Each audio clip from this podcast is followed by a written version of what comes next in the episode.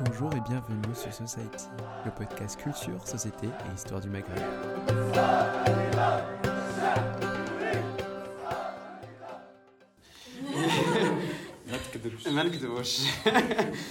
mais euh, pour, euh, pour ceux bon, la plupart d'entre vous le savent déjà, mais on peut faire une introduction qui n'est pas parfaite. Tu as le droit de corriger, de changer tout ce que tu veux.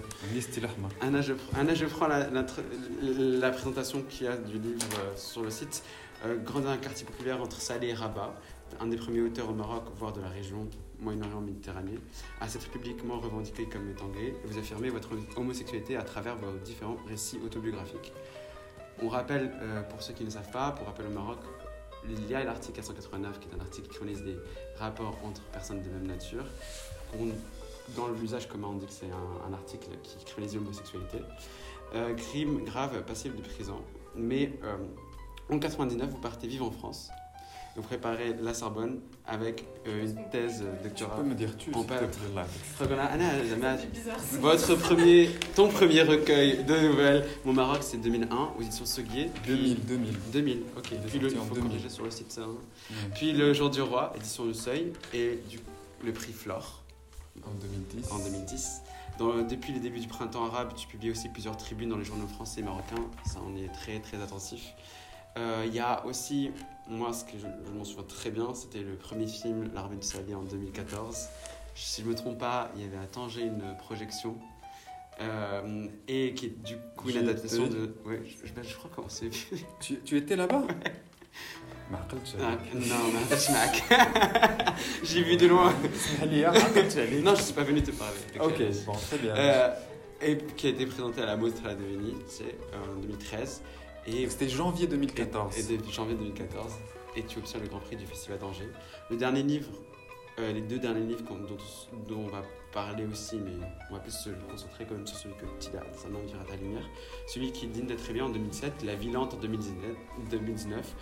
Et on parle de questions d'exil, d'exclusion. et ça fera partie aussi de ce, du sujet d'aujourd'hui, puisque je, te laisse peut-être présenter l'ouvrage si tu veux. Euh, vite fait donc, le synopsis pour. Euh celles et ceux qui n'ont pas lu. Euh, donc ce livre parle de votre mère. Euh, de ta mère De ta mère. Parce que j'ai le script en vous, mais en fait. Bah oui. Hein. Donc, le, voilà, le livre parle de ta mère à trois périodes de sa vie différentes.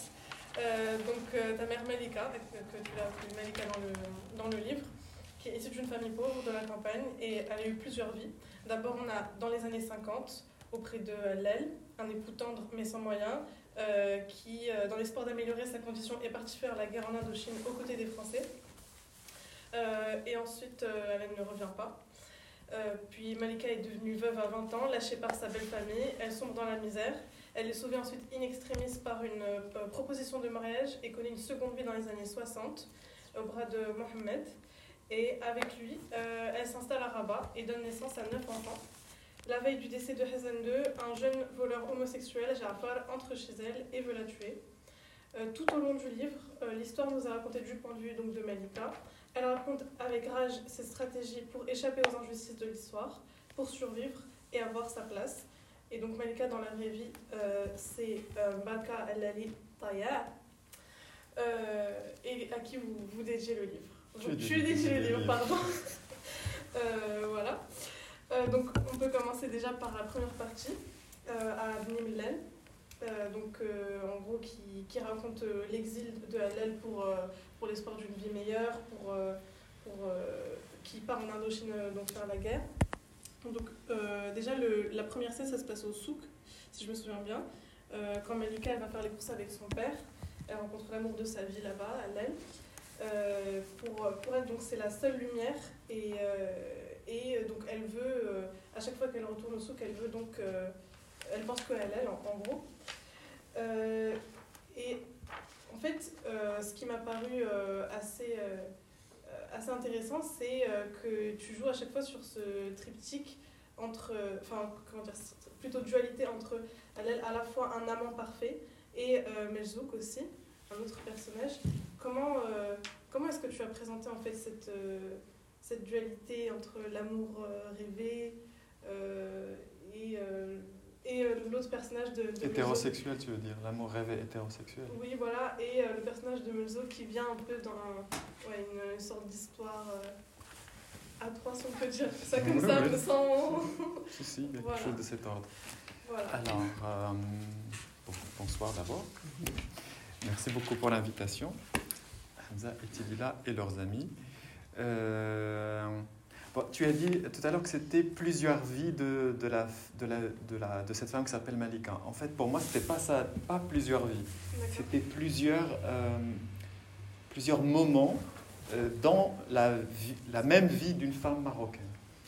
Et euh, l'idée, elle vient, elle m'est venue de manière très simple et très évidente. C'est toutes ces femmes autour de moi euh, que j'ai connues euh, quand j'étais petit et qui venaient de, du bled, euh, qui sont nées dans les années 20, dans les années 30, et que moi j'ai connues réellement que dans les années 80, et qui étaient très maltraitées au Maroc, d'une part par la société, pas, pas par les lois ou, ou par les riches ou par le pouvoir, ça c'est autre chose. Juste déjà, les gens autour de nous, comment ils, ils, parlaient mal de ces femmes-là, et personne ne se posait des questions, qu'est-ce qu'elles ont fait ces femmes, quels sont les sacrifices qu'elles ont été obligées de, de faire pour nous, juste pour que quelqu'un comme moi puisse vivre, manger, se réveiller, avoir ses vêtements propres, euh, euh, aller à l'école et tout ça.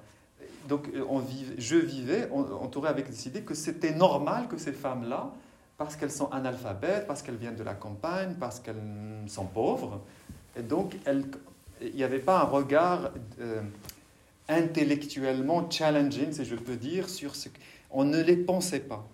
Elles étaient juste là. D'ailleurs, on a plein de femmes comme ça au Maroc qu'on croise dans les rues, et elles font juste partie du, du paysage folklorique, entre guillemets, du, du Maroc. Et, nous-mêmes, nous-mêmes, leurs enfants, on ne se pose pas des questions sur elles et sur leur vie, qu'est-ce qu'elles ont fait. Et, on ne se pose pas des questions, euh, de, de- de- questions, voilà, sur, sur, le, sur la, les vies de ces femmes et qu'est-ce qui a fait qu'elles sont devenues comme ça, si euh, euh, elles passent juste pour des femmes soumises, euh, injustement abandonnées par les... Vous voyez, c'est que même ma mère à moi, je veux dire, ça, ça vient, ce livre-là vient de, de mon propre rapport à...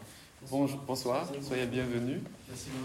Euh, ce livre-là vient de, ma propre mère à moi, qui, avec qui euh, j'ai vécu euh, plus de 25 ans, mais pendant que j'étais avec elle, donc je ne faisais que, que, que- vivre euh, les privilèges, si je peux dire, privilèges de, de ce qu'une femme marocaine peut donner à ses enfants. Et les enfants ne, ne pr- prennent tout ça comme si c'était normal, naturel, et ils ne se posent pas de questions. Je ne me posais pas de questions qui- comment elle était ma mère dans les années 30, alors que- qu'il y avait la colonisation française. Je ne me disais pas comment elle. ça veut dire quoi la colonisation française dans la vie de ma mère dans les années 30, 40, 50 Je ne posais pas ce genre de questions. Pour moi, la colonisation, c'était juste des grands livres, ou bien des grands personnages qui vont passer à la télévision, qui vont tout d'un coup parler d'une manière trop importante, comme si la connaissance directe de la vie d'une femme marocaine, donc pauvre, analphabète, blédarde, campagnarde, n'était pas aussi euh, importante, sa vision à elle de toute cette période n'était pas aussi importante et légitime à questionner. Et euh, Et c'est dans ce sens-là que tu as montré le, le point de vue de Malika. euh, je, je veux dire, je veux dire c'est, qu'est-ce qui a amené ce livre-là? C'est, c'est- c'est tout d'un coup que je, je, je, je, je- me suis... euh, j'étais confronté à, à cette, à, cette, ma, à ma propre ignorance sur ma mère. C'est-à-dire, c'est, c'est, c'est, euh, et à partir de là, une forme de honte, euh, que j'ai eu honte, et tout ça, je ne l'ai réellement... euh, tout ça n'a, n'a explosé, comment dire, euh, m'a explosé en pleine figure que le jour de la mort de ma mère, les funérailles de ma mère, c'était tout d'un coup trop tard. C'était, c'était drôle de, voilà, de, que quelqu'un qui, se lève, qui s'est levé depuis les années 50 jusqu'en 2010 pour nourrir ses enfants, pour les... et qui a fait tout ce chemin de la, du bled, ou Brahim, à côté de à. Et c'est elle qui a fait ce chemin de immigrer du bled, d'aller jusqu'à Jdida et ensuite Rabat. C'est pas moi qui ai fait tout ça. Moi, au fond, je ne, je, je ne travaille que pour ma, gueule, si je peux dire, et pour mon, mon, mon, propre égoïsme. Mais c'est elle qui a fait tout ce chemin pour que quelqu'un comme moi, finalement, advienne, de, voilà, devienne d'abord, d'abord ce corps nourri, qui va à l'école, quelqu'un qui, qui, qui, le porte au sens propre. Et, et pendant même toutes ces années qu'elle me portait, moi, je ne la voyais pas. Je ne, je ne me souviens pas d'un moment euh, consacré généreusement euh, de ma part à ma mère, où tout d'un coup, pendant tout l'après-midi, je la questionne sur tout comment elle a vécu. Je n'ai pas fait ça. donc c'est euh, ce livre et les moments de, la vie que je choisis de raconter, les, les, moments de la vie de cette femme que je choisis de raconter dans ce livre, vient, vient d'abord de ce constat qu'est-ce qui a fait que je ne sais rien et à partir de ce je ne sais rien sur ma, avec ma mère, comment je vais faire un livre quand même. Donc, je me suis rendu compte qu'à un moment donné, que malgré cette ignorance que j'ai sur la vie de ma mère d'une manière aussi précise et aussi. Euh, d'une manière précise, j'ai des restes, j'ai des choses que, qui sont passées quand même en, moi. Et parmi ces choses, c'est que cette obsession que ma mère avait pour un souk à côté de Benimla, à côté de, de, de qui s'appelle Souk le, souk du, du samedi. C'est un, des plus grands souks le Maghrib. Et donc pour elle, c'était, quand elle parlait de ce Souk donc c'était comme si le paradis, elle parlait d'abondance de, de, de, légumes, de gens, et une forme de renaissance. Tu vois, le fait d'aller là-bas, d'acheter, de, de, voir des gens et de revenir, ça suffisait à donner goût, vie et espoir et courage pour le reste de la semaine ou de la vie tout ça. Donc j'ai retrouvé l'écho de ce souk. Donc c'est juste pour revenir à ta question. Je n'ai pas oublié ta question. C'est juste pas. Je me suis, je me suis rendu compte qu'elle parlait de ça et qu'il y avait des scènes comme ça qui sont passées. Voilà. Mais ça, mais ça de toute façon, c'est quelque chose d'extrêmement marocain.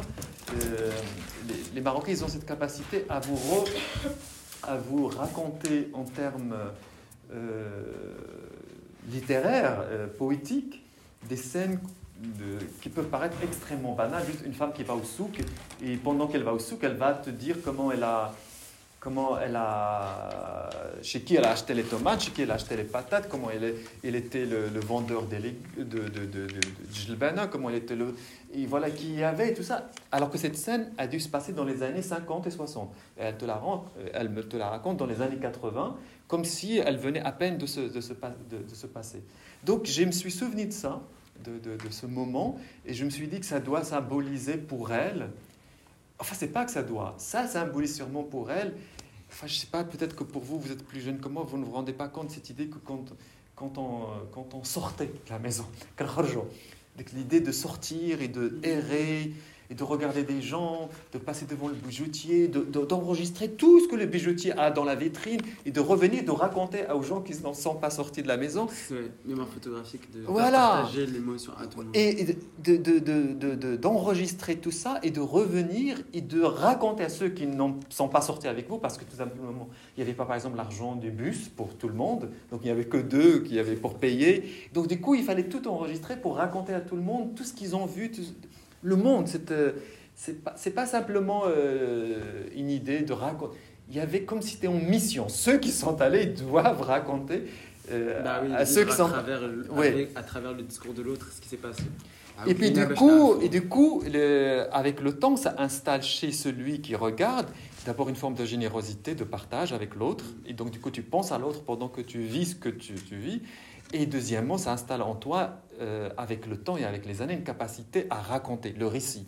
Euh, c'est pas. Euh, j'espère que tout ça ne s'est pas perdu aujourd'hui au Maroc. Mais bon, il y a encore des blédards au Maroc, donc tout va bien. Donc ils ont encore cette capacité à raconter par les mots ce que les autres ne peuvent pas voir. Mm. Et donc c'est des techniques de narration. C'est pas simplement juste quelqu'un qui, euh, qui raconte n'importe quoi. Parce qu'il faut être capable d'intéresser l'autre et de l'amener avec vous, avec toi, sur la scène du crime, si je peux dire, la scène où se passe la chose. Et, euh, donc cette scène du souk, est notamment Sorcept, pour ma mère, donc pendant qu'elle vivait dans les années 50, donc, euh, donc elle est née en 1930, donc les années 30, 40, 50, et un petit peu les années 60, Donc cette, image de Sorksept euh, revenait tout le temps, tout le temps. Et, à un moment donné, je me suis rendu compte que c'est là où travaillait son premier mari. Donc parce que ma mère a été mariée à un homme. euh, il la famille de cet homme l'a poussé à aller combattre avec les Français, pour les Français, dans les années 50, au- en, en Indochine, le Vietnam. Donc voilà. Donc, donc, donc, tu vois, la, la construction d'un texte, elle passe souvent par des rapprochements entre des, des choses qui peuvent paraître comme ça très éloignées les unes des autres. Mais la seule chose la plus importante, c'est qu'il y ait une forme de vérité dans tout cela. Je me suis rendu compte que ce sorqsebt, d'ailleurs, il n'y a pas, pas, pour nous, le mot Maghreb, ça signifie beaucoup, beaucoup de choses. D'ailleurs, c'est le plus grand souk, je crois. C'est sublime. C'est- Tu connais. C'est in- c'est incroyable. Je suis allé une, une fois. Donc, du coup, je me suis dit que pour.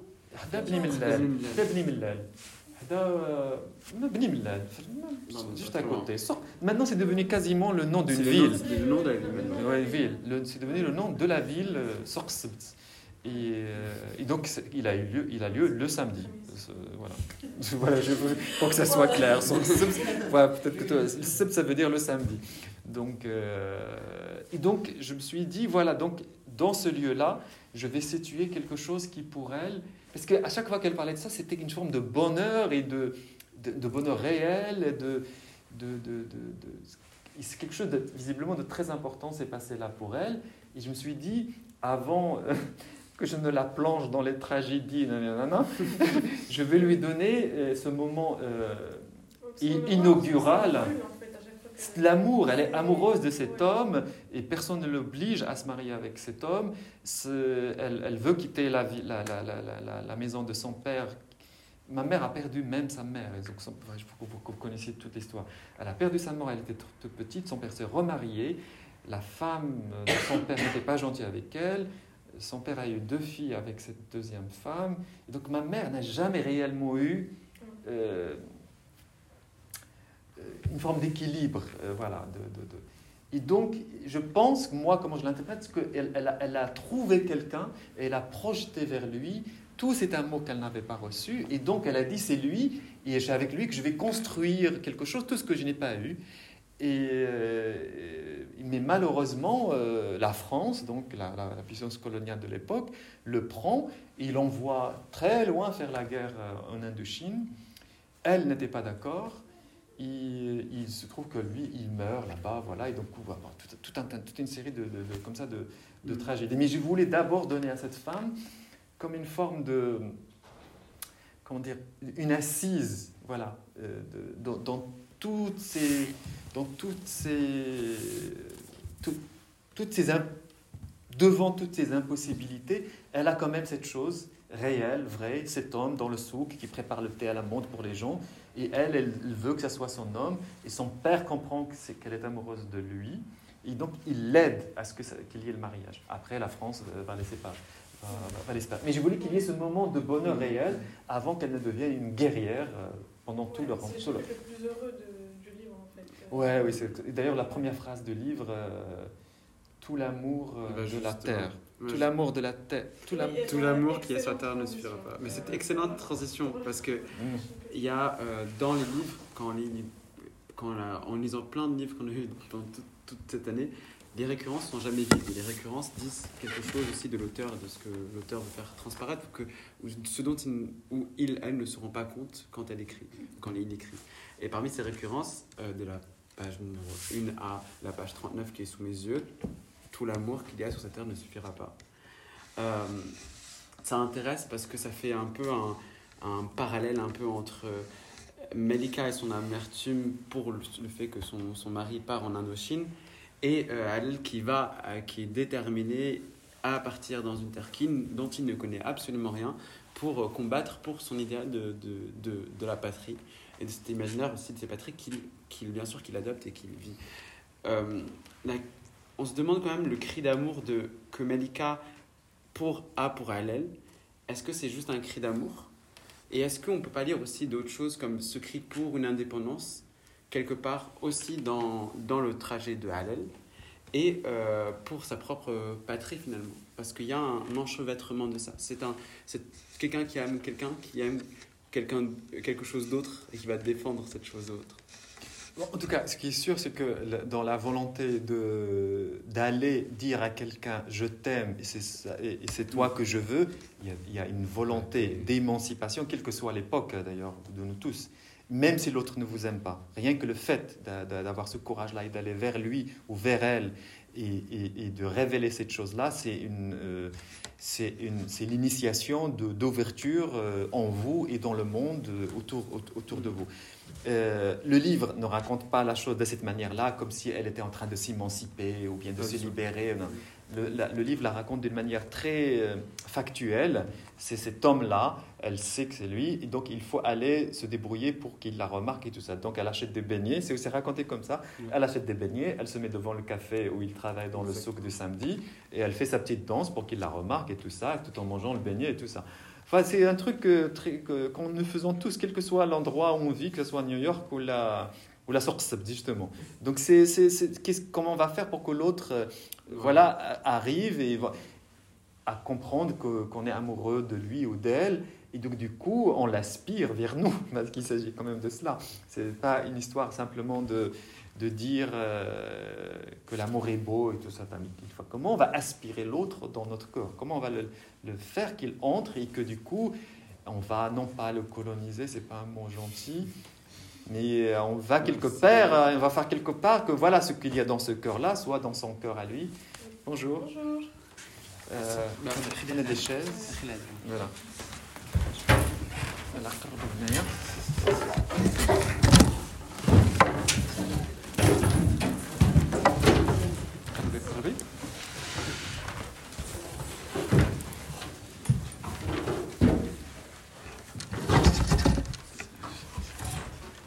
Bienvenue.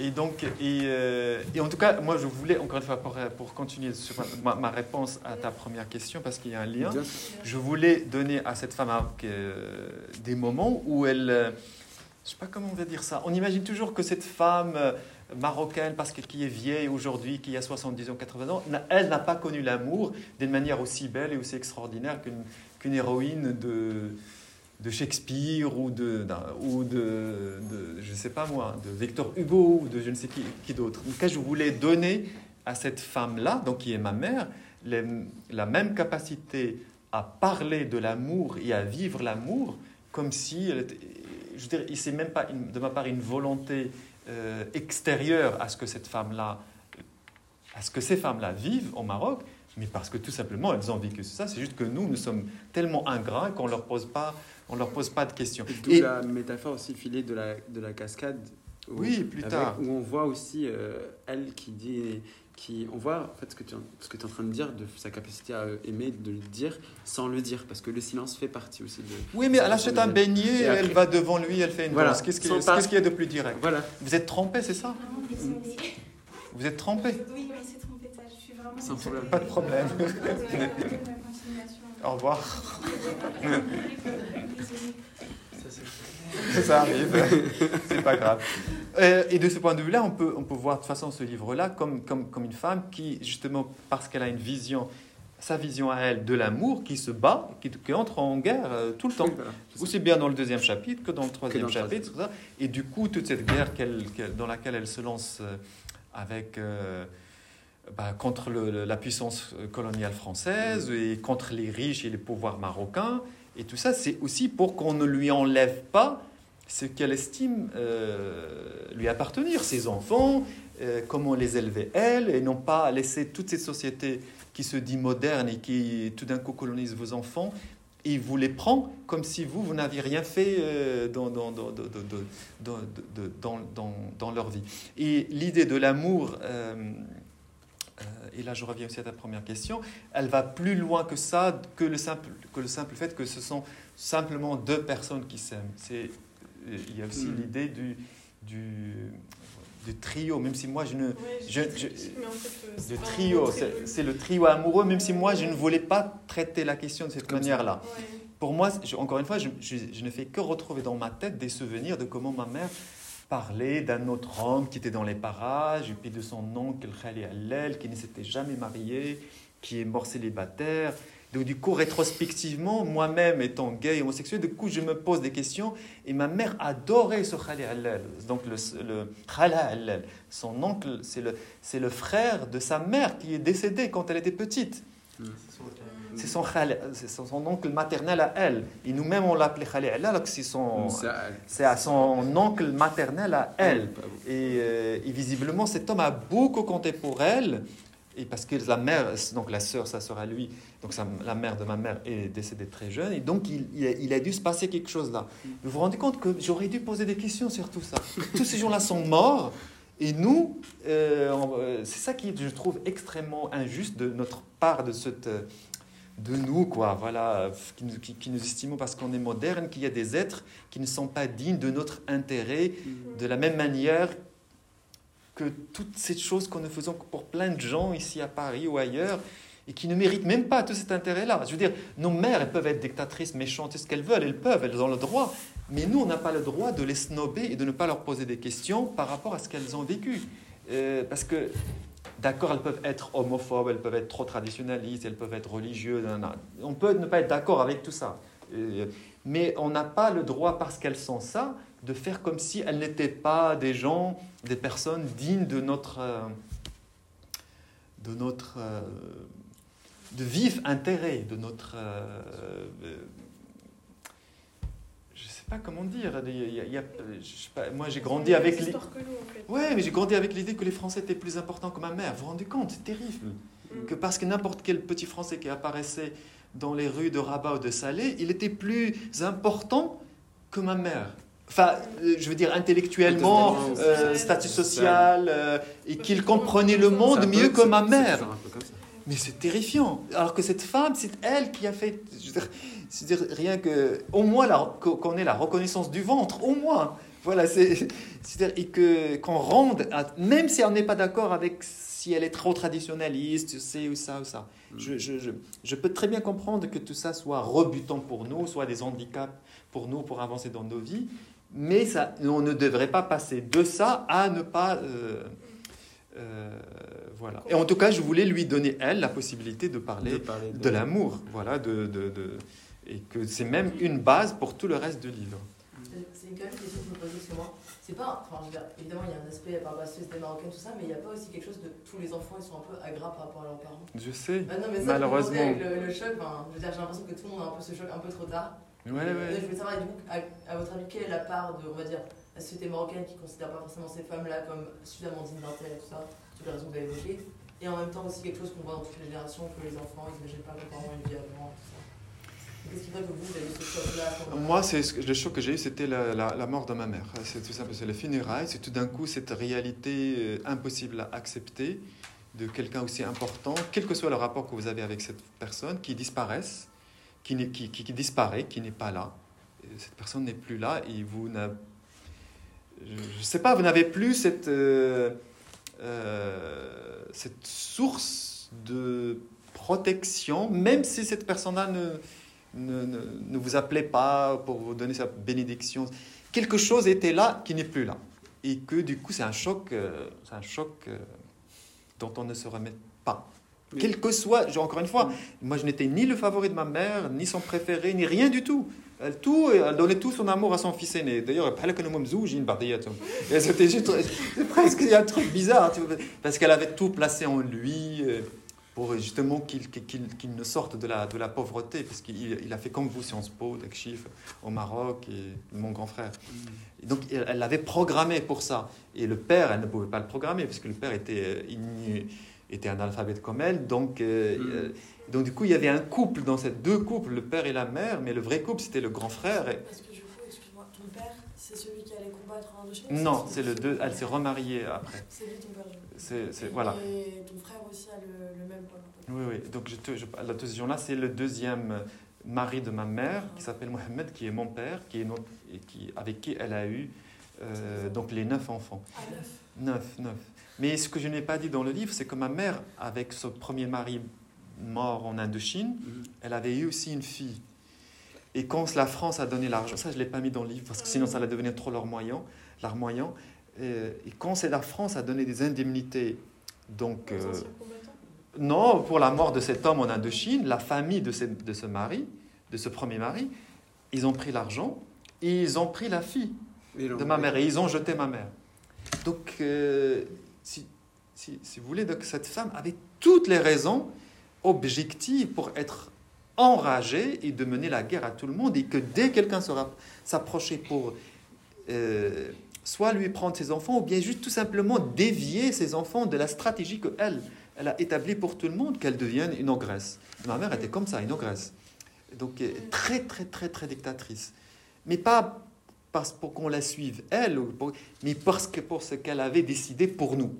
Euh, Vas-y, vas-y. Cette fille-là en question, tu la connais Elle a eu des années, des années, des années après, euh, des années, je crois, dans les années 80, elle s'est réconciliée avec ma mère. Elles se sont, oui, oui, elles ont eu euh, quelque chose de, de- des liens pendant à peu près 30 ans, donc ça là. Mais Tu la connais? je la connais, c'est le portrait craché de ma mère. Donc, Question peut-être qu'en elle, tu peux trouver des choses de ta maman. Non, parce que cette fille a été élevée par la famille de Marie décédée en. Indochine. Donc c'est même pas ma mère qui l'a élevée. Donc il y a, les traits du visage. à part les traits de visage qu'elle lui ressemble, donc il y a cette femme, cette demi-sœur, qu'elle, s'appelle- comment elle s'appelle Amina, euh, n'a, pas, n'a pas de mémoire. De, de- la vraie mémoire, si je peux dire, c'est, euh, nous, euh, ma mère avec son deuxième mari, et nous avec elle. Et surtout, cette, euh, moi, c'est ça qui me fascine et qui me, je trouve quand même admirable, c'est que de quelqu'un qui, qui... Vous savez, c'est comme quand on voit c'est les Siciliens qui vont en Amérique, tous ces chemins, le bateau, comment ils arrivent, la douane, et comment quelqu'un, il était juste un cireur de chaussures, et après il fait venir les frères, les sœurs, et que tout d'un coup il devient... Eh, ma mère a fait la même chose. Du bled de, de, de, de, de Oulad Brahim à Beni Mellal, à côté de Beni puis quand même aller, arriver jusqu'à Rabat. Ah, euh, Ils étaient à la, à la bibliothèque générale de Rabat. Donc, euh, d'accord, le père n'était que Chaouch, mon père, mais quand même, elle a fait ce chemin. C'est un chemin pas symbolique, c'est un chemin réel.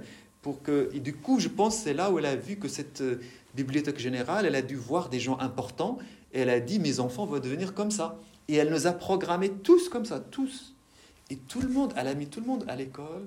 Et encore une fois, là, on parle des années 60, hein, on ne parle pas de 2010, ou de, par les années 60. Comment cette femme, cette intelligence, comprendre la sociologie du Maroc, comprendre où se trouve le pouvoir, comprendre comment on faut s'en sortir. Je veux dire, cette femme, si on ne reconnaît pas cette femme-là, l'intelligence quand même, d'étudier, de, savoir bien tout ce qui l'entoure, et bien, et où se situe le pouvoir, comment utiliser le pouvoir, comment mm. combattre le pouvoir et comment installer tout ça dans la tête de ses enfants. Et c'est ce qui fait que, par exemple, quand la Monique, Monique la bourgeoise, dans la deuxième partie du livre, arrive et elle veut faire de sa fille une bonne, mais de quel droit cette, fra- cette femme française? Parce qu'elle est tout C'est simplement. justement le caractère de Malika qui ressort, qui a envie de, protéger ses enfants à tout prix. de- Bah, surtout cette, cette euh, française, elle est juste là, elle arrive, elle, est, elle a, je sais pas moi, l'autorisation coloniale, et elle entre chez quelqu'un, elle lui dit Ah bah toi, tu vas être ma bonne. Mais Malika a d'autres visées pour ses enfants. On peut, on peut passer à la deuxième partie comme ça. Et justement, c'est la deuxième partie du livre avec Rabat, où, il y a Mohamed, la vie de la mère, la, project- la, la projection de femme.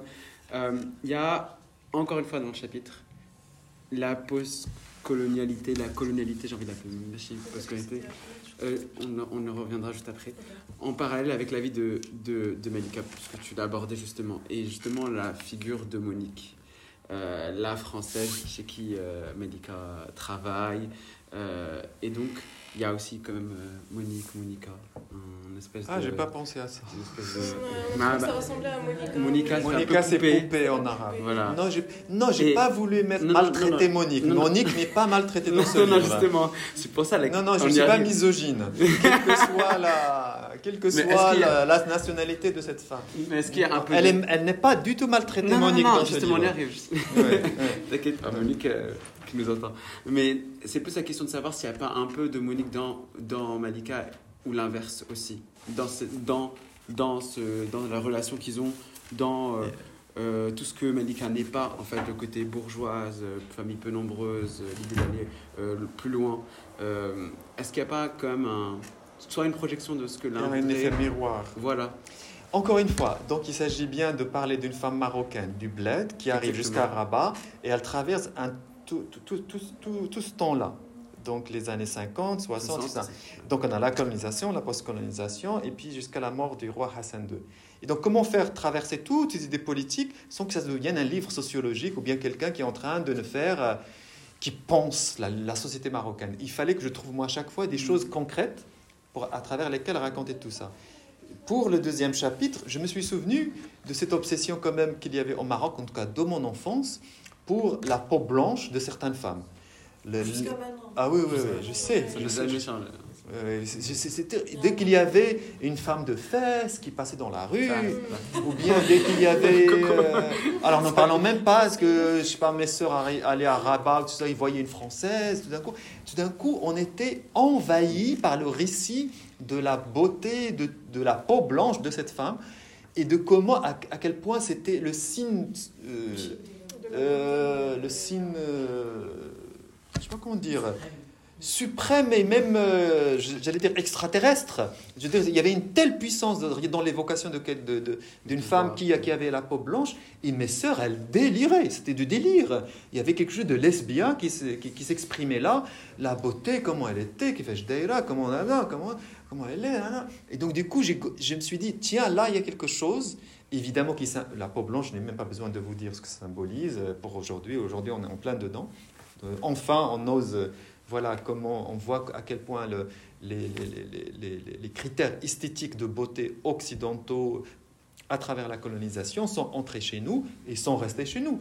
Et que pour nous... euh, aussi, mais moi, c'est surtout la, peau blanche. Et surtout, par exemple, quand elles allaient au hammam, s'il y avait une femme blanche, oh, mais alors là, le récit de ces, le corps, hamha qui derrière, tu- il y avait comme ça ce, ce récit de ces détails qui, moi, je me suis dit, voilà, je vais prendre ça, c'est ça, ce qui- ça ce qu'il faut mettre Dans, la- dans le livre plutôt que de, de- de montrer De une femme marocaine qui tout d'un coup est en train d'analyser la post-colonisation au Maroc. De toute façon, les femmes marocaines ne- parleront jamais de cette manière-là, mais ça ne veut pas dire qu'elles n'ont pas conscience de ce que ça veut dire la post-colonisation, bien au contraire. Et donc je me suis dit, euh, faisons entrer cette aura de la peau blanche dans cette maison qui est la maison de ma mère et tout ça.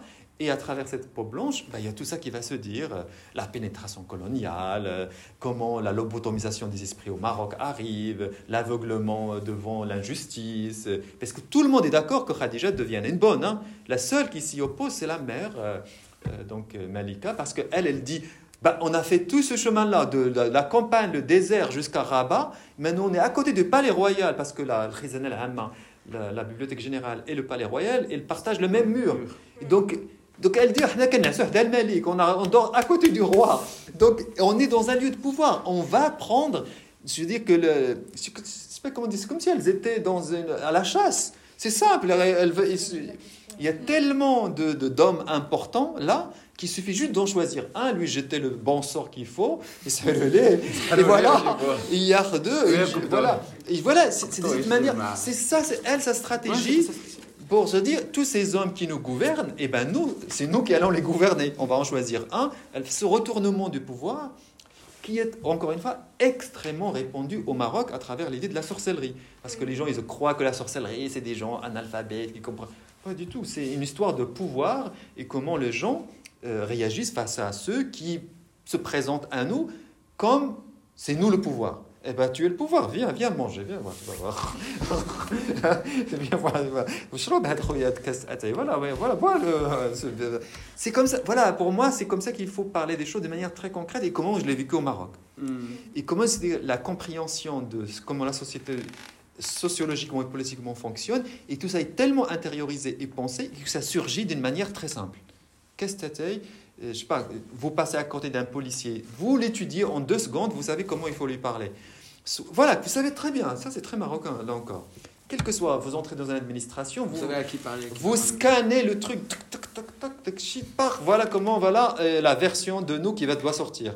Mm. Quelle version de nous de- C'est une intelligence. Ouais. C'est une façon d'être dans, d'être totalement incarné et non pas soit même incarné et réincarné selon la version et selon le moment. Et non pas on vient comme un, comme un Français, par exemple, il, il est d'av- d'avance sûr de, son- de sa supériorité et il va se permettre de te parler de Michel Foucault comme si tout le monde doit comprendre Michel Foucault. Or, en fait, ce qui se met à parler de Michel Foucault, il se met juste une balle dans le pied pour moi. hein. Ça veut dire qu'il ne comprend pas, ça veut dire l'adaptabilité et... euh, et d'abord, il y a une arrogance euh, de, la part de ce Français ou de cet occidental à vouloir ne faire comprendre que parce que lui, il comprend ou qu'il lit, euh, je ne sais pas, tel ou tel sociologue, ça veut dire que tous ces gens-là, c'est des ignorants et des ignares et qu'ils ne comprennent rien. Et c'est lui qui va leur comprendre comment fonctionne leur société. C'est ça la colonisation, c'est ça la post-colonisation, qui ça continue jusqu'à aujourd'hui au Maroc. Vous- nous avons tellement affaire à ça que les Marocains eux-mêmes, enfin, je je sais pas comment dire, ils rient de tout cela, mais ils savent que ça existe encore. Ils, ils passent, mais ils savent que ça existe. Euh, euh, tout ça. En tout cas, pour le deuxième chapitre, c'était ça l'idée, comment cette mère va euh, tout simplement euh, résister à tout cela, mais d'une manière très incarnée. Mhm. Cette femme, Monique, qui entre chez elle parce qu'elle va dans la bibliothèque générale, au travail le deuxième mari. Je sais pas, c'est cette idée, tu vois, qui est très, très, très répandue aussi au Maroc. C'est quelqu'un qui est riche, qui tout d'un coup, il, il va venir, je sais pas, le fils du jardinier. Tu vois, il veut lui rendre, euh, il- faire du bien. Comment dire ça en français? Il veut aider quelqu'un, il veut aider quelqu'un dans sa vie. Et donc, il va venir, il va entrer avec toute sa supériorité, sa bourgeoisie de, de Casa ou la de Marrakech ou la Tiznit. euh, La bourgeoisie Smith, première nouvelle. Elle doit bien exister. Oui, bon. Moi, disons celle de face et de. Celle de face, la plus simple la plus cinglante. non, non, mais c'est juste cette idée qu'il va, il va vous faire du bien, mais en même temps, il entre chez vous Avec, avec tout ce qu'il incarne. Et pour lui, le bien pour vous, c'est ce que lui, il le voit, lui. Sauf, tout le monde est d'accord dans cette maison, sauf la mère. Elle, elle dit que sa fille Khadija, elle est la plus belle. Cette beauté doit trouver quelqu'un de très riche. voilà, on va apprendre. Voilà. Elle dit que, Khadija ne deviendra jamais la bonne de. Et en même temps, elle dit que les études, ça ne marche pas pour elle. Et euh, donc elle veut la marier à un homme du palais. Donc est-ce que c'est pas un peu ironique justement pour euh, une fille dont le père travaille dans une bibliothèque? À vrai dire, pour ma mère, c'était tout sauf une ironie. C'était pas une l'ironie, c'était une logique. C'est-à-dire, elle disait, mais même moi, quand j'étais petit, il y avait cette idée de tous ces hommes en, en costume cravate. Euh, voilà, donc, le costume. Voilà, euh, pour le- que ça soit clair. moiler le costume. Ceux qui ont, ceux qui ont le costume. C'est même pas qu'ils sont C'est habillés. pas- c'est même pas qu'ils sont habillés. Oui, qui ont le costume. Juste ils l'ont. Euh. Donc c'est le, signe de quelque chose de... de- Surtout à l'époque, dans les années 70 et 80. Aujourd'hui, ça n'a plus le même pouvoir qu'a- qu'avant. Ouais, Donc, comment, je veux dire, ce, ce- ce signe de pouvoir, de toute façon, je ne veux pas vous faire la sociologie à deux balles, c'est très simple. Comment on va entrer dans ce temps? On va lui enlever son costume et on va le mettre à sa place, tout en lui laissant l'illusion que c'est lui qui porte le costume. Et, et- donc, euh, non, non, il n'y a pas d'ironie. a- Moi, je connais des gens, qui, par exemple, des familles qui vont je sais pas, moi, il y a un médecin qui s'installe dans un quartier et qui vont avec leur fille chez le médecin et lui dit Brennan Nesbomak, euh, on, on veut, euh, on veut, comment on va dire, on veut se lier, on veut, on, euh, Euh, comment on fait une Nesbomak français oui, se mettre ensemble. Se mettre en relation. Se mettre en relation. ouais. Se lier. Se lier. On veut que vous deveniez notre gendre pour aller. euh, mais le concept de Nesbomak est plus complexe au Maroc que simplement On devenir. va, gendre. le laisser, on va le laisser en arabe. On va le laisser en arabe. Mais vous, vous comprenez, sauf pour Rose, euh, elle est un peu out. Mais c'est juste cette idée que. Non, mais je veux dire dans le sens qu'il y a des mots qui sont impossibles de traduire. Oui, mais juste aussi cette idée, cette idée que le mariage au, au Maroc, euh, euh, je peux dire, il y a évidemment des tragédies, des femmes qu'on oblige à se marier, tout ça, mais aussi l'inverse de, tout cela, de, cette réalité du mariage, en dehors de l'idée romantique que nous nous faisons de l'amour, et qui a aussi sa logique et sa raison d'être, et que tout le monde ne veut pas forcément un mariage d'amour tel qu'on l'imagine dans les feuilletons et les films français. Donc, euh, Mais sachant que ça aussi, ça faisait partie avant, bon, on revient très très loin au Moyen-Âge, aussi c'est ces redéfinitions de on va lier les, des familles ensemble, familles, on va euh, C'est un- tout un, ouais, c'est tout euh, un planning qui est pas juste étranger, qui est pas juste au Maroc, mais c'est vrai que la continuité, comme on le voit, puis même au Liban, puis, euh, puis en, en Jordanie, les, les- les logiques restent les mêmes. Mais sauf que là, dans, la, dans le cas de cette femme, Mal- Malika, vu le contexte politique qui est raconté Oui, dans son livre, oui. ça veut, elle est consciente de ce Oui, qu'elle fait. Elle n'est pas en train de poursuivre une tradition pour brimer sa fille ou quoi que ce soit. Non, non, non. Non, non, la- enfin, je sais pas, c'est comme par exemple la prostitution. C'est-à-dire que, que si par la prostitution quelqu'un arrive, à, par exemple, à la jouissance sexuelle, tout en volant l'argent de tous ces gens qui l'ont maltraité, pourquoi pas? Pourquoi on ne comprendrait pas ça? On peut être contre, dans l'absolu, contre la prostitution. Mais si quelqu'un vient, il, vous, il se met à vous raconter que c'est par ce chemin-là que lui est arrivé, je sais pas moi, à trouver de l'argent, à trouver une certaine... Je sais pas, c'est un exemple qui Il en n'est faire quelque chose après. il en fait quelque chose après. Il utilise ça comme un moyen pour arriver à quelque...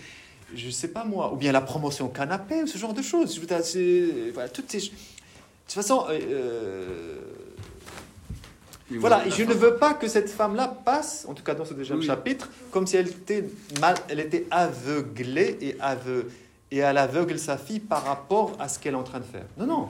Elle- euh, il y a bien des passages dans ce livre où elle explique tout à sa fille, de A à Z. C'est pas, elle ne l'oblige. Elle lui dit, regarde, voilà, donc nous, où est-ce qu'on est? Elle lui raconte, on est arrivé là. Donc c'est la seule chance qu'on a là. Cette chanson ne va pas se répéter. On est juste à côté du palais. Nous entendons le roi crier de l'autre côté.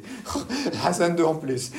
Donc, euh, donc, et, donc tout ça, c'est même pas euh, des métaphores, des choses que j'ai inventées. C'est réellement la vie de ma famille. Mmh, C'est réellement ma- ma- mes parents. Mon père travaillait pour Faisal Al-Amma, la bibliothèque générale. Donc tout ça, ils me l'ont raconté. Et donc, il- par exemple, le Farran, c'était le Twerga. Donc ils, ils passaient tous les jours le, le, le, le Farran. Le fou. Le four euh, public. Donc tu vois, ils, ils m'ont raconté tout ça, comment ils étaient...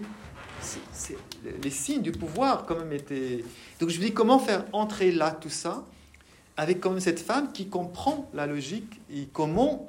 Et qui n'a surtout qui n'a pas honte de, que Non, dans l'utilisation de tout cela. Je ne vais pas faire d'elle une femme qui va s'émanciper d'une manière... D'ailleurs, il n'est pas, question d'émancipation de ce livre, qui est une femme qui va devenir quelqu'un de gentil, euh, C'est pas le but. euh, ou euh, je sais pas comment dire, quelqu'un de bien. Non. L'idée n'est pas de faire un personnage bien, mais plutôt quelqu'un dans la réalité face aux situations et ce que fait n'importe quelle femme marocaine, comment elle se débrouille.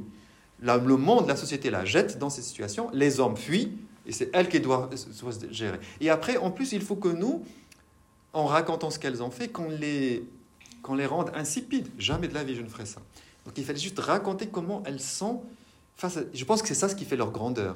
C'est que elles, au contraire, elles sont capables d'oublier la honte, euh, tout en vivant la honte, de, de, de- de- d'être euh, capables d'inventer un personnage qu'elles ne sont pas et de l'imposer à tout le monde. Et euh, il se faut bah, jouer la comédie, elle est tombée dans, dans les pommes, euh, quel est le, le djinn qui l'habite se réveille, toutes ces choses, c'est quand même incroyable. Et jusqu'à aujourd'hui, plein de gens continuent de considérer les femmes marocaines, face, utilisant ces stratégies, comme simplement des femmes folkloriques, euh, ignorantes, euh, Comme avait pas de pouvoir ça. comme si ce qui se passait là n'est pas aussi une forme de résistance, une forme de prise de pouvoir. Vous voyez ce que je veux C'est dire pas comme ça qu'ils lisent leur résistance, c'est pas comme ça qu'ils lisent le Voilà, pouvoir. une forme C'est de résistance. Et c'est pour ça qu'ils ne les lisent pas comme ça. Mais parce qu'on est encore une fois dirigé par euh, une élite qui est colonisée au Maroc dans sa tête et qui nous empêche, nous, de voir ce que les femmes marocaines vivent et font comme stratégie réelle dans, dans le quotidien. Euh, comme si la résistance ne pouvait se passer que d'une manière euh, avec les outils de la résistance à l'occidentale. Et c'est ça l'erreur. enfin. De Et du coup, le projet Khadija a fini comment? Et ça Bah, m'arrive je- juste quelques questions. Ah, de, de, de Khadija? Ah bah il faut lire le livre. hein. Ah oui. Ah. C'est exactement ce que j'allais dire. Euh, Parce que sinon ça va vous... sinon, c'est dommage. Non. Non, en fait, c'est- dommage, c'est dommage de spoiler. Euh, mais moi, j'avais une question plutôt sur la forme de votre écriture. Voilà. Oui. Je, je vais m'habituer. Euh, de l'écriture, donc en fait, j'ai remarqué euh, des fois, vu qu'il n'y a pas de tiré pour, euh, pour les dialogues, des fois on, on se confond un petit peu entre la réalité et l'intériorité de, de Melika. Donc des fois, on a vraiment l'impression qu'elle s'imagine des scènes, on a l'impression que c'est réel, mais en fait, c'est elle qui l'imagine. On a vraiment du mal à faire des fois la distinction entre ce qui se passe vraiment et ce qu'elle imagine elle. Euh, bah, par exemple, des fois, on a l'impression qu'elle se projette dans, dans le personnage de Merzouk dans la première partie. Des fois, on a l'impression que Safi Safi Khadija, c'est elle. Et euh, est-ce que est-ce que c'est pas là l'expression justement du fait que vu que sa réalité à elle, euh, bah, elle lui convient pas forcément, elle s'en invente une nouvelle? Non, c'est pas ça. C'est ça. Pour moi, euh, ça vient de. c'est- Pour moi, c'est une technique d'écriture, tout simplement, tout ça. J'ai- écrit que des livres avec euh, des voix qui s'imposent dans, le texte, dans le chant littéraire, dans le livre et tout ça. C'est une voix directement qui, je sais pas comment dire, qui surgit. Il faut imaginer une voix qui surgit, qui est et qui vous prend, qui vous, euh, je sais pas comment dire. Euh, au Maroc, c'est voilà, qui vous prend par les épaules et qui vous lâche pas. Voilà, qui vous impose du coup ça sa, sa logique, son rythme, euh, Son discours. son discours, euh, ses origines, les images qu'elle pose. Et ça, c'est euh, ça, c'est c'est un, un conseil que je vous donne si vous voulez. Le fait d'écrire comme ça avec les voix, ça permet à tout cela de sortir. On n'a pas besoin de tout d'un coup que se mettre à la De troisième personne, de reconstituer, d'expliquer ça, c'est ça, ça, c'est ça, ça. Le simple fait qu'une une voix parle, Mm. il y a tout ça qui, qui, qui- qui est charrié avec ce discours, cette prise de, de- de- On voit l'origine, on voit le rythme, on voit la folie, on voit la résistance, on voit... la- Et surtout, et pour répondre à ta question, on voit la voix dans la voix. C'est-à-dire que nous sommes tous... euh, et je pense que c'est là où la métaphore de- du Maroc, euh, de la possession des gens qui sont habités, Mskounine, ça. est une- n'est pas une métaphore pour nous, c'est une réalité, puisque nous avons tous vu des gens qui sont habités donc, par des djinns qui tout d'un coup se mettent à parler avec une autre voix. On est d'accord Enfin, Bah oui.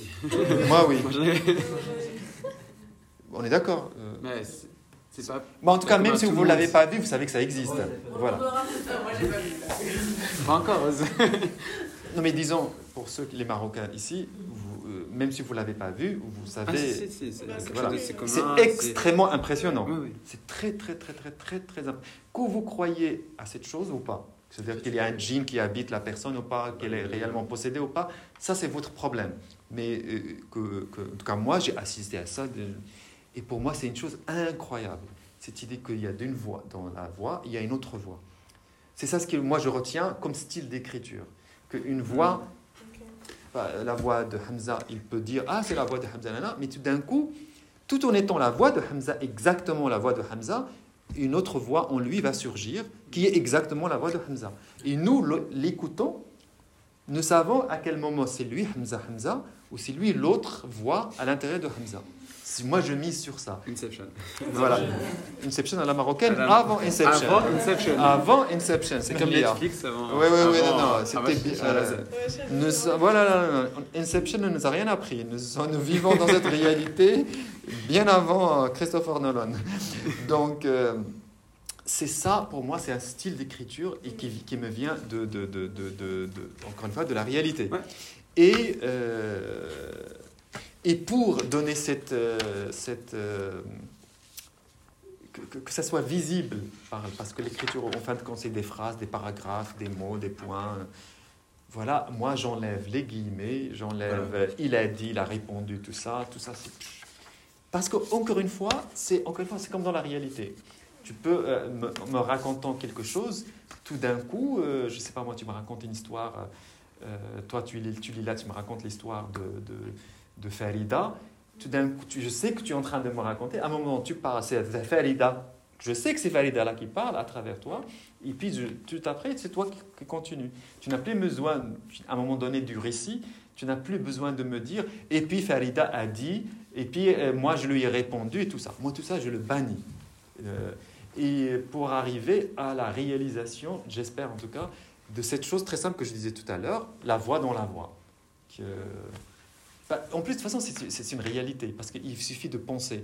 Ce n'est pas parce que nous, nous avons fait des études à, à l'école, tout ça, que tout d'un coup, ce- que la voix qui sort de nous ne représente que cette chose-là, cette partie-là de notre sûr. vie. Il y a bien notre voix, nos voix reflètent bien d'autres choses en nous dont nous n'avons pas totalement conscience et qui ne sont que la poursuite, la continuité d'une logique historique euh, de- du lieu où nous sommes nés, par exemple. Et donc je pense qu'il faut avoir l'humilité que de, que de dire que ma voix n'est pas que ma voix. Mhm. Il y a dans ma voix d'autres choses qui s'expriment et qui, qui- et qui sortent. Et que parfois, d'ailleurs, même ça nous revient, par exemple, quand on a par exemple une discussion avec quelqu'un, la- le soir, quand on rentre la nuit, tout d'un coup, ah, voilà, vous, on, on recommence, on se dit, ah oui, j'ai dit ça, et parce que j'ai dit ça, parce que je voulais dire. Et en fait, tout d'un coup, on est juste qu'un corps à travers lequel s'expriment toutes ces choses-là. Vous voyez, ça, pour moi, ça me fascine.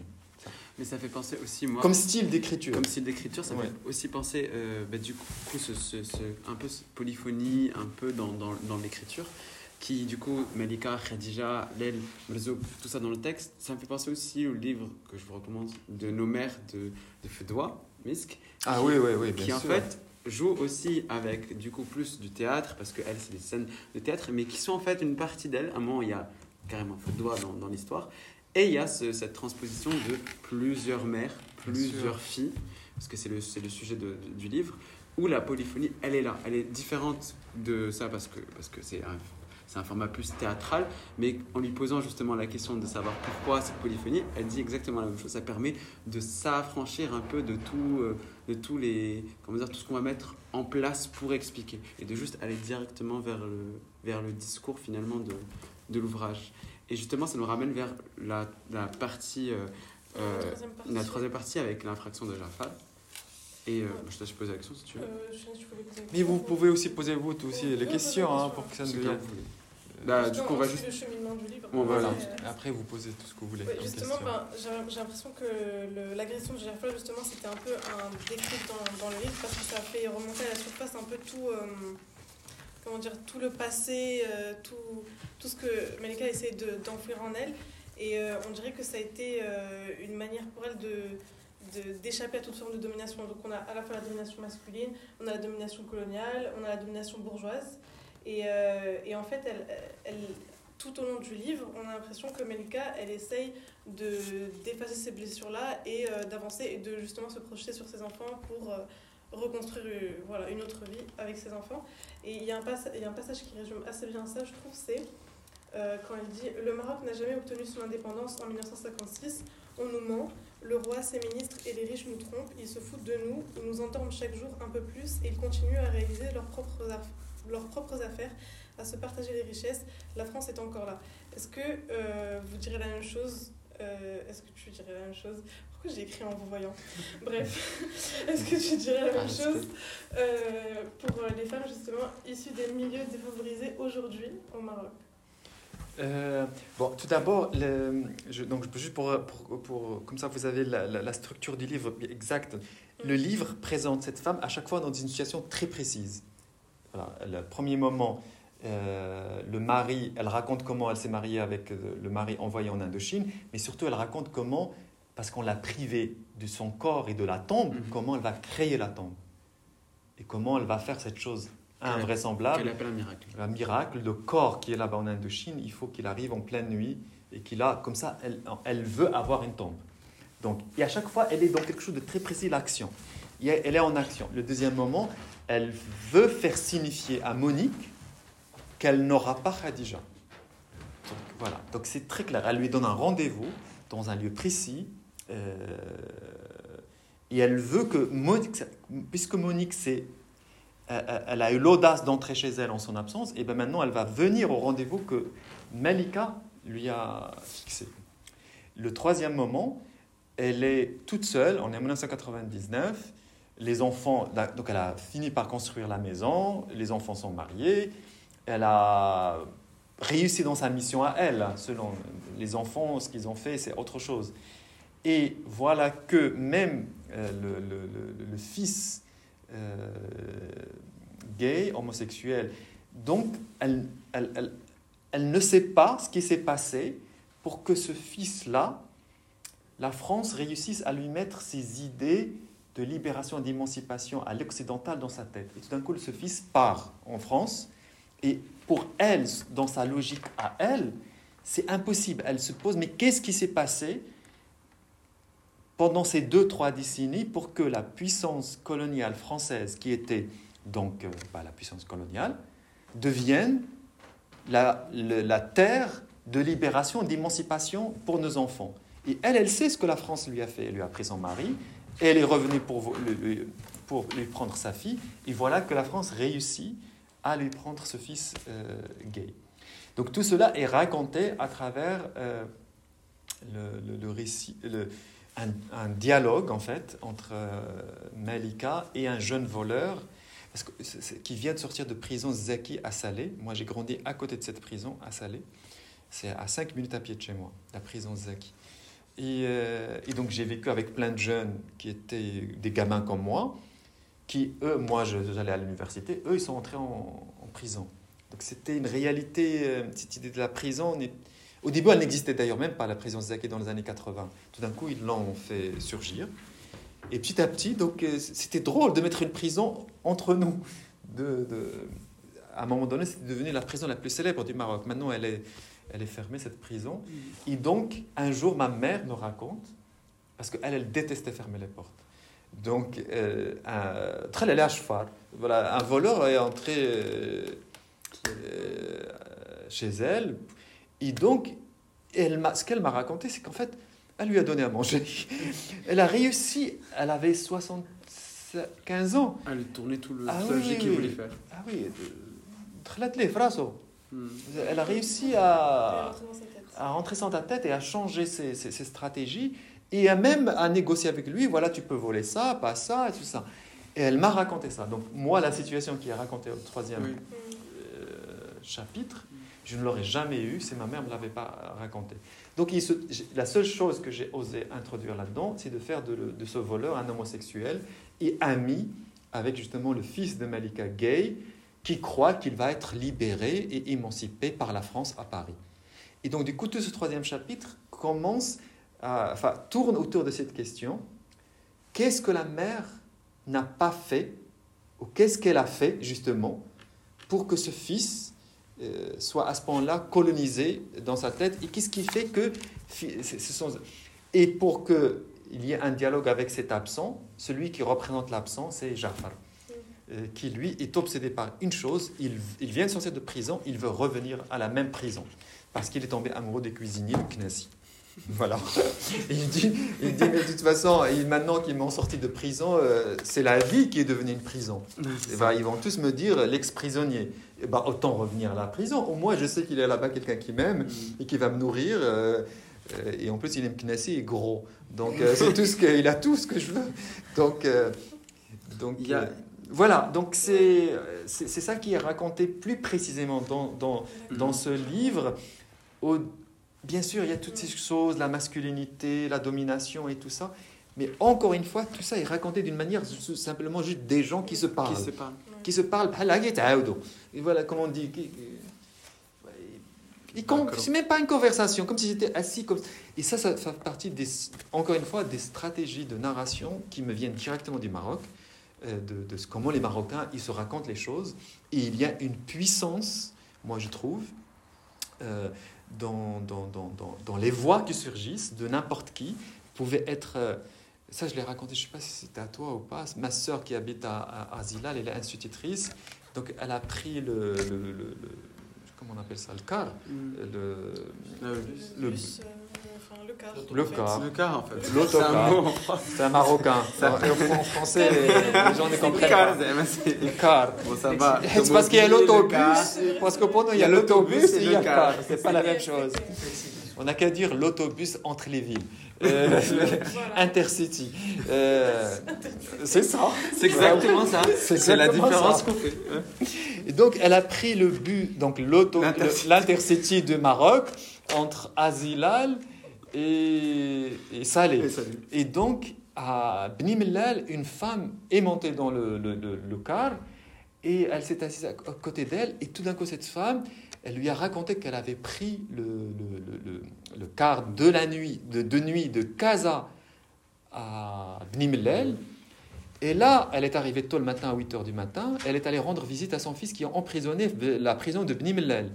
Et elle a raconté à ma sœur toute l'histoire de, cette, de ce fils. Donc cette femme a fait... Donc toute la nuit, elle a, elle a voyagé dans l'un. Elle est arrivée à 8 h du matin. Elle a rendu visite à son fils. À midi, elle a repris le car où elle a rencontré ma sœur. Elle a raconté tout ça à ma sœur et ma sœur me raconte tout ça. Moi, cette histoire, la voix de cette femme, je l'ai, je peux la raconter. Mm. Vous voyez ce que je veux dire? Il y a cette, il y a une, les- les- il y a une, il y a une précision euh, euh, du lieu à partir duquel on, raconte les choses qui, sont, qui, nous parlent à tous. Mm. Alors moi, tu vois, moi, cette femme, je ne l'ai pas connue. C'est juste ma soeur qui me raconte au téléphone voilà cette femme qu'elle a croisée qui tout d'un coup s'est mise et après en fait hein, en fait. Mm. La souffrance quand même c'est ce que font les femmes encore une fois au Maroc. Elle a pris l'autocar le, le, toute la nuit juste pour lui rendre visite mm. et comme elle n'avait pas pu dormir dans le car pendant la nuit elle a raconté tout ça à ma sœur et elle s'est endormie. Moi, ce récit que ma sœur m'a rapporté, je peux, je peux écrire la voix de cette femme. Mm. Mm. Il y a quelque chose comme ça, il- je pense qu'on est- Dans la on- forme de la narration, c'est. il y a une, je sais pas comment dire, une- il y a quelque chose de, de, de tellement euh, puissant qui surgit que moi, moi, en tant qu'écrivain, euh, je n'ai qu'à faire attention à ces moments-là, je- parce qu'elle, c'est comme si ce récit-là, avant même que j'en prenne connaissance, existe déjà en moi. Et c'est ça qui est très fort et puissant. Mm. qu'il suffit que tout d'un coup, alors que je n'ai même pas connu cette femme, que ma soeur me parle, que je sais qu'il y a cette femme et cette voix en moi. Alors ma soeur ne m'a raconté que les grandes lignes, mais je peux raconter pratiquement un chapitre juste avec cette femme dans le bus qui raconte ça. Je vois tout, je vois tout. Je vois le bus, je vois Casa, je vois le car, je vois le Habs, je vois ce qu'elle a dit à son fils, ce que son fils lui a dit, alors que ma soeur ne m'a rien dit tout ça, et je vois qu'elle s'assoit, ma soeur et tout ça. C'est un film, je vois un film, et je vois le, roman, et je vois surtout la voix qui parle. Mais ah avant, bah, dernière question après, vraiment, faites euh, euh, Elle est simple, ma question c'est, et Mohamed avant tout ça? Mohamed, mon père? Ah. Ouais. Parce qu'il est très ah. absent quand même. Parce que ma chère, il est là absent. Là, c'est. Je cherche. Mais Comme plein d'hommes hétérosexuels au Maroc. Pourquoi il est pas là Pourquoi il n'est pas là Pour la... Attends, il était déjà. il est, il est à un moment. hmm, En fait, il évoquait. Oui, mais très lointain. Et très lointain. Il n'y a pas son point de vue, quoi. Mais bon, Alors, allez, on t'as- parle Si, pas à part un bon. moment où on parle de Khadija justement, et lui, il est d'accord pour que Khadija travaille avec Exactement. le français parce que ça peut être un moyen de- d'ascension sociale. sociale. C'est ce- c'est le seul moment où on connaît vraiment le point de vue de Mohamed. Mais... Et c'est pour juste pour aller avec. euh, ouais, c'est c'est dans Ouais. la contradiction avec la mère aussi. Donc il y a un pour truc. caser sa fille. en Voilà, c'est ça. c'est ça. C'est le seul moment. Ouais, parce que lui aussi, il est impressionné par la peau blanche de Monique. C'est ça. En fait, euh, pour répondre à cette question, donc moi, comme j'ai donc maintenant écrit plusieurs livres, et donc tous ces livres sont rattachés les uns aux autres. C'est Bah, quasiment la même clairement. histoire qui est. C'est le même monde, le même univers. euh, je, je fais partie de ces écrivains-là. Donc je ne suis pas, je fais pas de ces- partie de ces écrivains qui, dans chaque livre, vont, vont vous inventer un autre monde fictionnel qui n'a rien à voir avec l'autre livre. Moi, j'écris au fond le même livre, qui, euh, avec le même monde et tout ça. Donc le livre du père n'est pas encore arrivé. Il arrivera un jour. Ah. Voilà, bien sûr, il arrivera. Et non, non, il arrivera. Pour C'est l'instant, c'est juste de teasing en fait. Ouais, il y a des formes de teasing, mais il existe un peu dans. Dans celui qui dit d'être aimé. Non, non, non, il était dans, dans, dans Un pays pour mourir Un au pays début. pour mourir au début. Au début. Il y a de très longues pages sur Oui, c'est vrai qu'il y a des pages. tout. Mais c'est pas. c'est- Il est. Il y son histoire n'est pas encore racontée. Voilà. Je sais pas comment dire. Peut-être qu'il y a encore, une, en- en- en- encore, encore en moi une forme de censure ou d'autocensure, parce que le nom de l'homme et du père représente tellement la famille au Maroc, le nom Smiya ou Dekshi, par Ouais, exemple, Ben quelque chose. euh, Ben, et puis c'est comme si pour l'instant je n'ose pas salir, entre guillemets, Encore le. voilà, parce qu'il il a vécu des... J'ai plein de choses à raconter sur mon père. Beaucoup, notamment son histoire avec son grand frère. euh, son grand frère qu'il avait renié et qui lui a dit, qui lui a jeté la nom de famille Taya. Je lui ai dit, lui a dit, en fait, il lui a dit, l'histoire de mon père, elle va, elle va faire un très bon livre, je le sais. Mais C'est juste qu'il n'a pas encore sorti ce livre. Juste pour, pour résumer, leurs parents sont morts. euh, leur père est mort. Comment raconter ça? Mon père est né pendant que sa mère était enceinte de lui. Euh, oui, Ce c'est ça. logique. Voilà. Oui. La mère de mon père était enceinte de mon père. Et le père est mort pendant cette grossesse. Ok. C'est clair? Il est né orphelin. Il est né orphelin. Mais il y avait déjà un grand frère. Mon père a un grand frère. Et ce grand frère, quand, des années plus tard, lui a dit que leur mère avait couché avec quelqu'un d'autre. Donc c'était même pas. C'est pas, le- pas le même père. Mais comment Et du coup, il a jeté mon père, ce grand frère, a jeté mon père dans un désarroi éternel, cosmique. Parce que comment il va, quelqu'un va savoir si sa mère a couché. Il lui a dit ton père, c'est pas ton père. Mais il lui a pas dit qui ton son père. Et il lui a dit mais quand même, je te laisse le nom de famille, Taya. Tu peux le garder. Il lui a jeté ça comme une, euh, comme on jette de l'aumône.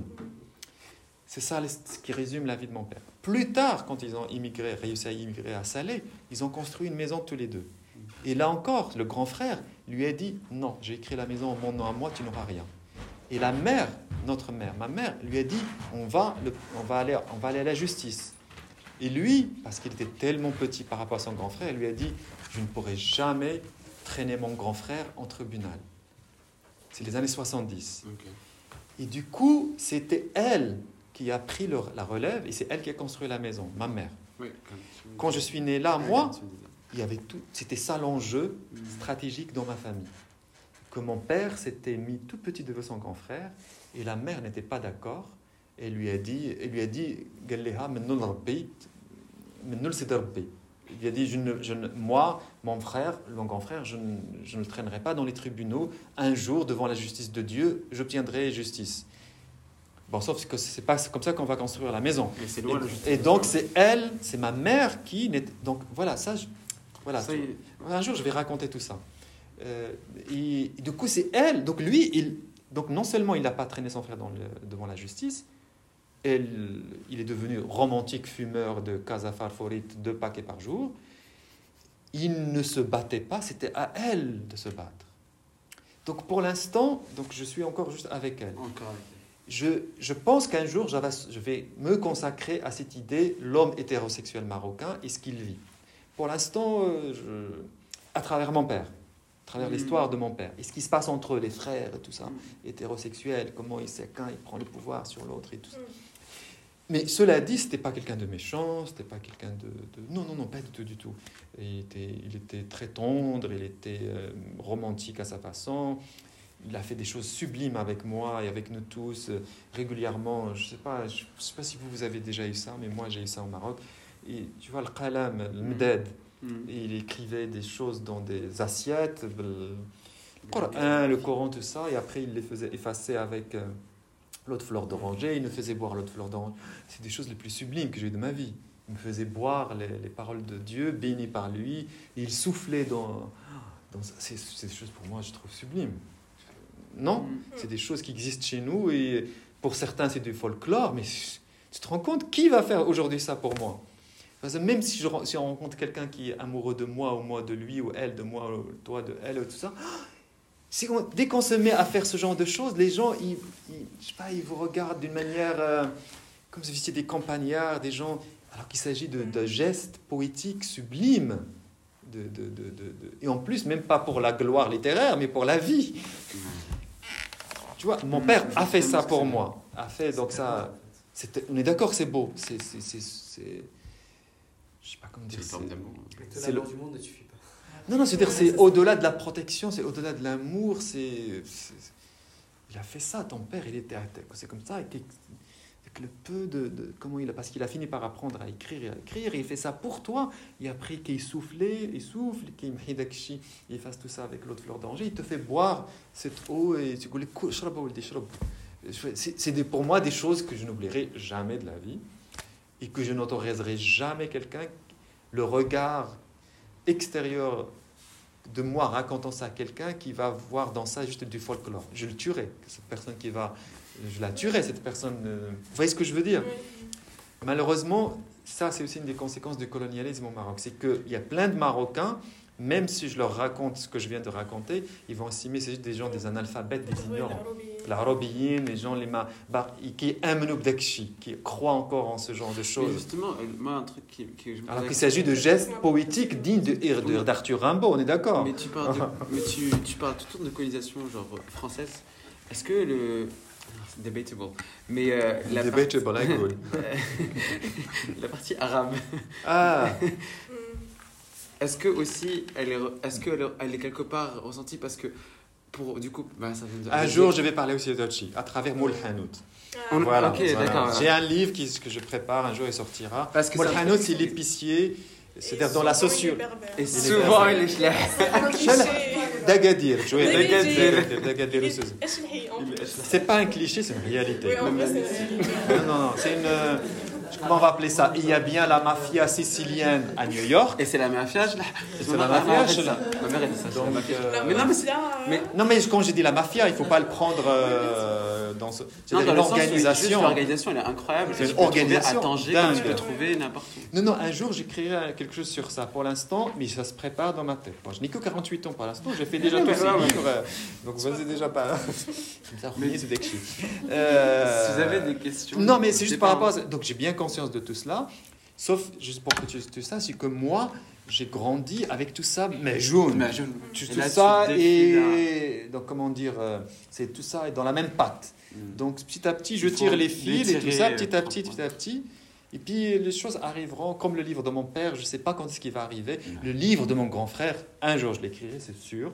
Et aussi. Je suis très intéressé par celui-là. moi. Ah oui, parce que mon grand frère était arrivé, où il était, il était devenu Hamel, de Mm. la, il, était- il a fait Sciences Po, il fait partie de ces gens qui ont fait. euh, et après. je- euh, donc voilà, donc les choses arriveront petit, petit à petit, mais j'ai bien conscience. Mais pour moi, c'est déjà concrétisé Moul Hanout. Et j'ai- je l'ai déjà, j'ai Ah, Deux histoires. euh, deux histoires, les deux, les deux Moul Hanout, de, les, les, deux, les deux épiceries. euh, C'est pas épicerie en fait. Non, euh, c'est beaucoup plus complexe. Alimentation générale.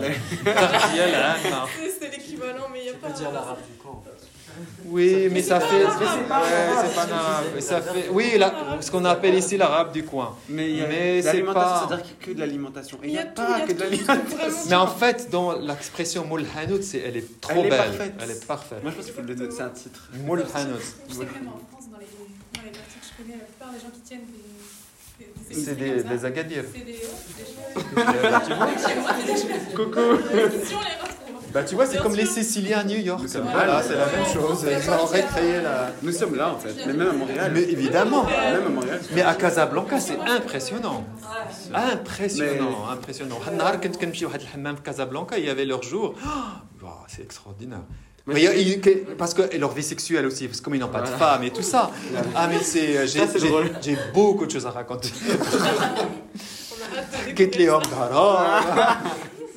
Non mais il y a tout ça aussi qu'à raconter qui n'est pas, qui n'a pas été encore raconté jusqu'à aujourd'hui au Maroc. Parce que normalement, ils n'ont, ils ont l'épicerie, appelons-la comme ça, Moul Hanout, ils vivent le Hanout. Voilà. Ils n'ont pas des maisons. C'est le 9 mètres carrés. Et donc il y a, c'est incroyablement, il y a trop de choses à raconter. J'ai trop de choses à raconter sur ça. Il faut juste que je trouve. Non, mais Et puis, euh, comment il domine tout le quartier parce qu'il euh, il fait crider à tout le monde. Ah, c'est incroyable. Il est à la fois gentil, pas gentil, zqram, généreux. Euh, il, le, le l'épicerie peut se transformer en lieu de prostitution, il peut en lieu où, ils se, réunissent pour boire, ça dépend. Euh, pas, pas tout, si on a les... Et tout d'un coup, il y a un petit jeune qui arrive, qui débarque là-dedans. j'avoue, euh, mm. Il y a tout ça. Et voilà. Un jour, ça sortira. Pour l'instant, I'm still working on it.